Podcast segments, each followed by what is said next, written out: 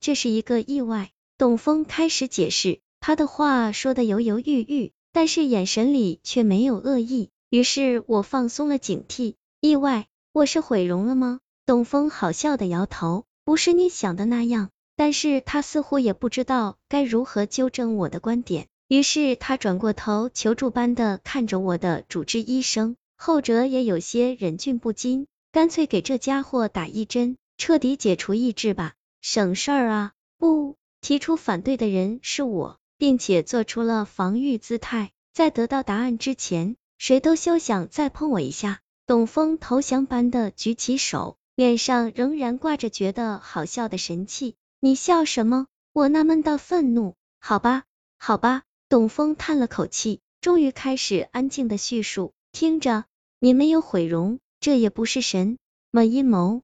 现在所发生的一切都是经过你同意的。这里有一份声明书。他拿出一份文件递给我，只见文件上写着：本人沙旺，G 六零七二零幺四零六零二五三三五，自愿与程乙程乙警察局合作，自愿参与 A 四零零六号项目。本人在参与项目前。已知悉此项目的所有细节，愿意承受可能发生之一切风险及不测因素。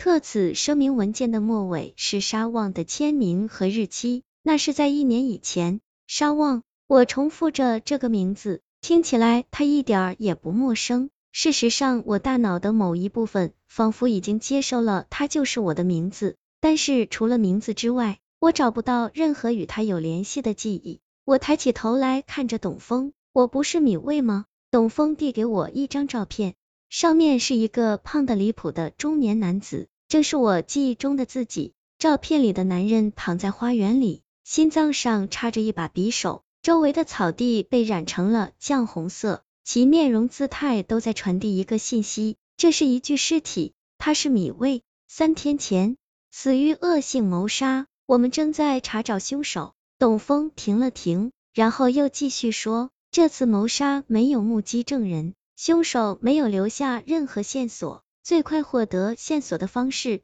就是利用受害人本人的回忆。于是，在这个案件里，我们启动了 A 四零零六号项目，也就是通过复制死者的记忆来寻找凶手。你，沙旺，受雇于我们，自愿参与了这个项目，提供你的大脑作为死者记忆的载体，载体。”我喃喃着，什么是载体？主治医生周红勇解释道：“我们提取了米未大脑海马区的细胞 DNA 编码，重新复制了所有的神经元，并把它们移植到你的大脑中。但是突触键化学地质的传递、细胞的放电及放电频率这一系列记忆生成过程，需要在人的大脑环境中才能完成，而现在的技术还没有办法模拟大脑环境。”连万分之一都无法模仿，所以我们也就无法直接提取信息，需要一个载体，也就是一个真正的大脑。而你提供了你的大脑，或者说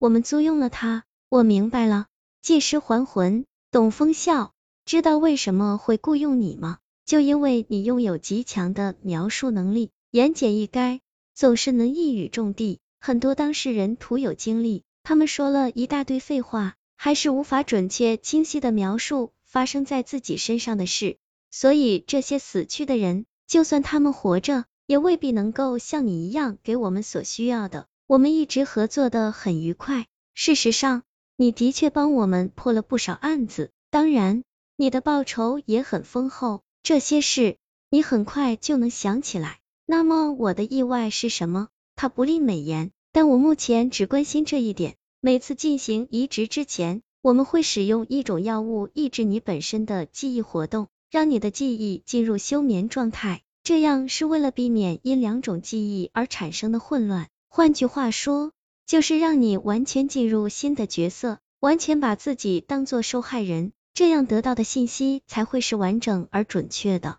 专业层面仍由专业的周红勇负责阐述，也为了保证这一点，我们不能让你看见你的脸。因为人天天都要面对自己的脸，容貌对于记忆来讲是一个非常强烈的刺激点，这种刺激导致的神经元活动会对抑制剂产生影响，可能导致你本身的记忆和被复制的记忆产生冲突、混乱，或者我们无法预知的后果。我苦笑，所以我的意外就是，我拼命的想要看见自己的脸。其实以前这种情况也发生过，但没有这次这么过激。董峰说道：“说实话，我给吓坏了，因为你居然跳进了河里。你小的时候发生过一次意外，差点淹死，所以你很怕水。你根本不会游泳，也从来不靠近河水、海水。你为的记忆差点害死你。溺水？哦，我梦见过那件事，原来它真发生过。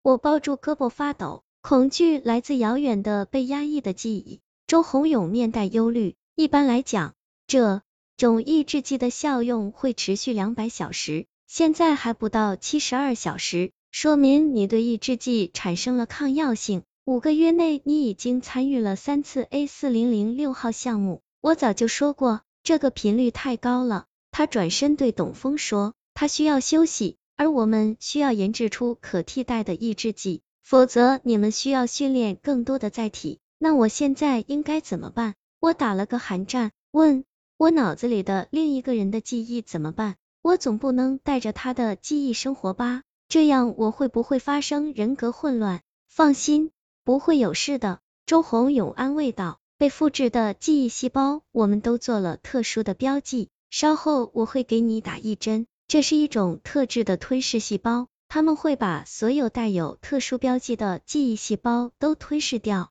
然后自溶。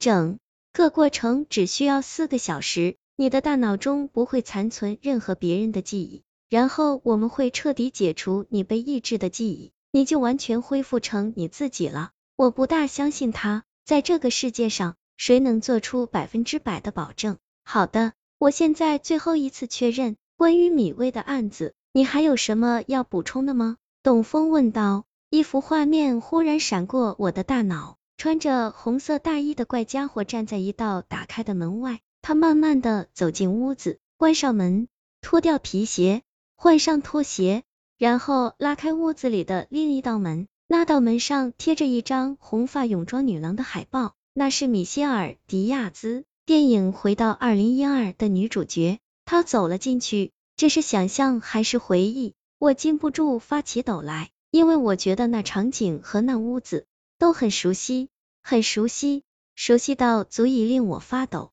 我肯定自己的表情一定十分古怪，因为周红勇用一种古怪的神情在观察我，但董峰看我的眼神里却没有怀疑，只有同情。我知道那种感觉不好受。是的，我机械的回答，没有补充了。